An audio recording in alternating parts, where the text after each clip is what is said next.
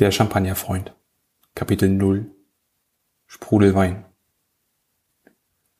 Hedonistengetränk, Bordellbrause, Shampoos, Kapitalistensprudel, Pimpsaft. Und ganz besonders furchtbar Schlampagner. Diese und viele weitere moralisch und sprachlich fragwürdige Ausfälle sind im Umlauf, um Champagner zu bezeichnen, abzuheben, zu preisen, abzuwerten und zu trennen. Zu trennen von dem, was er erstmal ist, nämlich einfach nur Wein, der sprudelt. Sprudelwein lautet dann auch meine Standardantwort auf die Standardfrage meiner geladenen Gäste, was denn beizutragen sei zum geplanten Abend- oder Mittagessen in gemütlicher Runde. Sprudelwein. Gemeint ist natürlich Champagner. Auch wenn sich der Beitrag öfter als mäßig, also Winzersekt, bis enttäuschend, also Prosecco, herausstellt. Mein reziprokes Mitbringsel ist dann natürlich ein unmöglich zu genießender Naturwein aus Südosteuropa.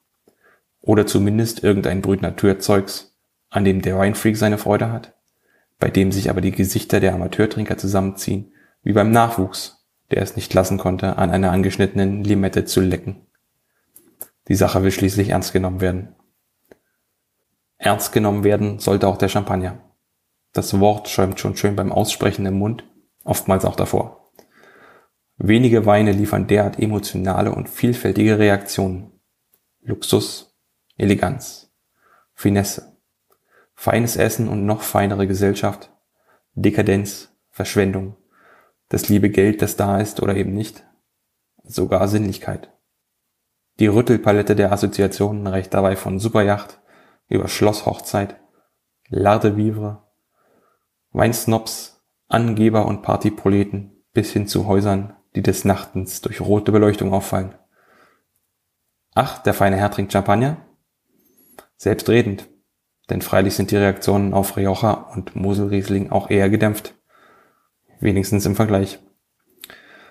Besondere Anlässe schreien nach Champagner und die Liebste oder den Liebsten, ob nun für den Abend oder länger, sucht man ja schließlich nicht mit blauem Spätburgunder aus dem Boxbeutel zu beeindrucken. Verneint wird wegen Vollabstinenzlertum oder aus technischen Gründen, wie die zu bewahrende Fahrtüchtigkeit oder ein verstärkter Sinn für die eigene Sterblichkeit aufgrund von Abnutzungserscheinungen im Herz-Kreislauf-Lebersystem. Ansonsten scheint mir die erste Regel der Champagne klar zu sein. Niemand hat je ein Glas Champagner abgelehnt, für das er nicht bezahlen musste. Jedenfalls schäumt es ganz schön im Glas und auch in vielen Köpfen. Die Leistung, die beim Etablieren der Marke Champagner erbracht wurde, ist also mehr als nur beeindruckend. Das Marketing sprudelt ebenfalls enorm und manchmal etwas absonderlich. Die attraktive Zirkusdame mit Sonnenschirm auf Einrad mag verstehen, wer will. Oder wer nachverfolgt, welcher Hersteller mit wem kooperiert. Der ästhetische Überkandilismus ist aber sicher nicht universell ansprechend. Trink mich, ich bin schön, scheint aber wunderbar zu funktionieren. Den Rest tut die historisch tradierte Liebe der Reichen, Schönen und Großkopferten zum Getränk. Churchill und de Gaulle, also quasi Hund und Katz, tranken gern Champagner, haben gar posthum je ihre eigene Cuvée verliehen bekommen. Ganz im Gegensatz übrigens zu ihrem damaligen Widersacher, dem großdeutschen Pervitin-Junkie, der ansonsten hier unerwähnt bleiben soll. Man ist also in exaltierter Gesellschaft und möchte nicht hintanstehen. Trotz allem ist dabei der Champagner und die Champagne für die meisten das große Unbekannte geblieben. Es ist, wie gesagt, nur Sprudelwein. Genauer Sprudelwein aus der französischen Region, die Champagne. Und nur von dort. Alles andere wäre gern Champagner. Wo diese Region liegt, weiß man vielleicht noch. Östlich von Paris, im nordöstlichen Frankreich. Reims und Epernay hat man auch schon mal gehört oder auf Arte gesehen. Wie es dort genau ausschaut und wo nun diese ganzen kleineren Gegenden und Ortschaften liegen, von denen der Weinsnob begeistert berichtet, das wusste höchstens noch der Urgroßvater. Den hatte man damals noch in Feldgrau hingeschickt oder er verfolgte als kleiner Bub mit äußerster Aufmerksamkeit die Frontberichte der Preußen. Solche Unsitten sind heute aus der Mode gekommen, Gott und der europäischen Integration sei Dank. An Marne und Aisne bleiben heute die Stahlgewitter aus und man fürchtet nur noch den gewöhnlichen Hagel. Aber wo die beiden Flüsse liegen, weiß halt auch niemand mehr. ganz zu schweigen von Avis oder Urville oder den ganzen anderen 500 Einwohner Käffern. Warum das nun so wichtig sein soll, ist genauso unklar wie die Anordnung auf der Karte. Der Weinfreak trötet etwas von Terroir, aber selbiges reiht sich ein in die endlose Phalanx der leicht schwammigen Begriffe vom Planeten Wein. Der Champagner, also der Wein, scheint sich nicht daran zu stören. Die meisten Hersteller halten es ähnlich und sie halten es mit goldenem Schweigen. Zumindest glänzt es reichlich. Über die Herstellung per zweiter Gärung in der verschlossenen Flasche ist man ja im Bilde. Obwohl auch hier der Champagner mit seiner Methode Champenoise auf seine Brüder aus fremden Regionen und Ländern herabblickt. Deren Methode traditionell, Methodo Classico oder traditionelle Flaschengärung ist zwar weitgehend identisch mit der Champagner-Methode, darf aber niemals nicht so genannt werden. Mehr wird dann aber nicht verraten. Man wüsste natürlich die geografische Herkunft nicht zu verorten, aber er, der Champagner, verrät sie üblicherweise erst gar nicht. Die Weingutsadresse ist auch wieder nur ein Irrweg, denn wo der Winzer seine Trauben hegt und pflegt, hat damit wenig zu tun. Von den Handelshäusern kannst du schweigen, die ja Trauben aus der ganzen verdammten Champagner einkaufen können. Welche Trauben drinstecken steht, sie ahnen es, auch nirgends.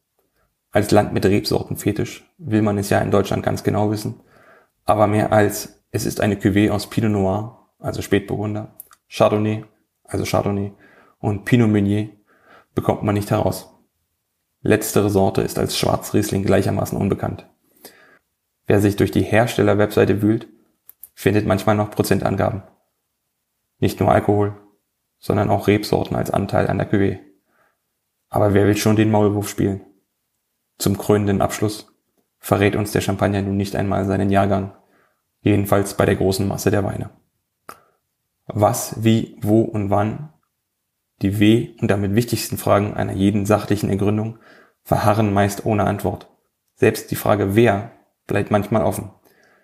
Die Supermarktwitwe hat ihren Shampoos jedenfalls nicht vom Ehemann geerbt. Was geschlossen bleibt, ist das große Mysterium Champagner. Ein Geheimnis, das der Attraktion nur zuträglich ist. Kein Kopfwein, sondern Gefühl. Die gefühlte Exklusivität von über 350 Millionen Flaschen pro Jahr. Der gefühlte Luxus einer Supermarktmarke. Aber auch der gefühlte Spaß am Getränk. Man mag über die Champagnerdusche lästern, aber was der Kopf weiß, ist dem Gefühl Wumpe. So begegnet jeder dem König der Schaumweine auf seine Art. Mal analytisch, mal mit purer Lust, aber wohl kaum gleichgültig. Wenn es plopp macht, wird es still. Es schlägt das Herz mit einem Male schneller. Die Gesichtszüge hellen sich auf und die lautlose Erregtheit braust wie Donnerhall durchs Partyvolk, wenn der Ruf ertönt. Heute gibt's Champagner.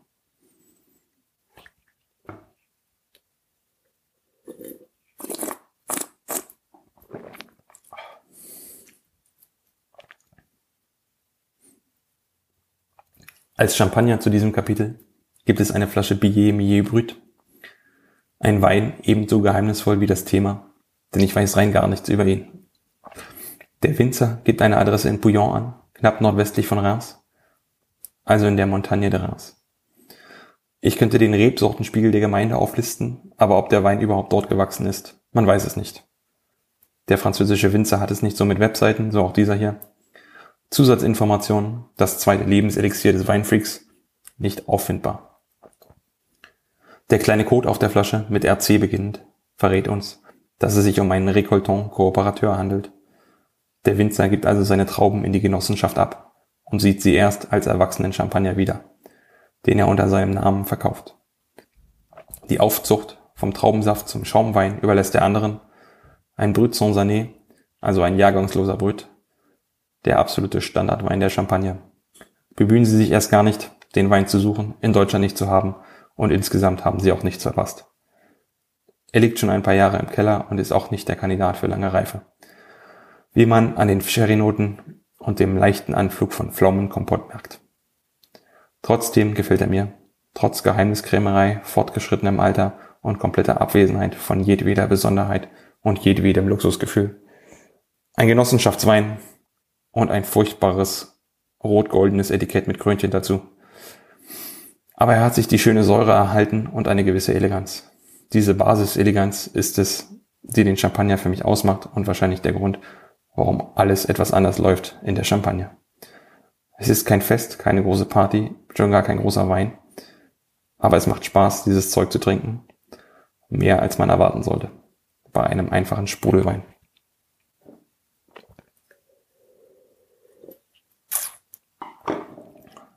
So, das war's für heute. Ich tue mir jetzt noch eine Haribo Erdbeere in den Champagner und bedanke mich fürs Zuhören.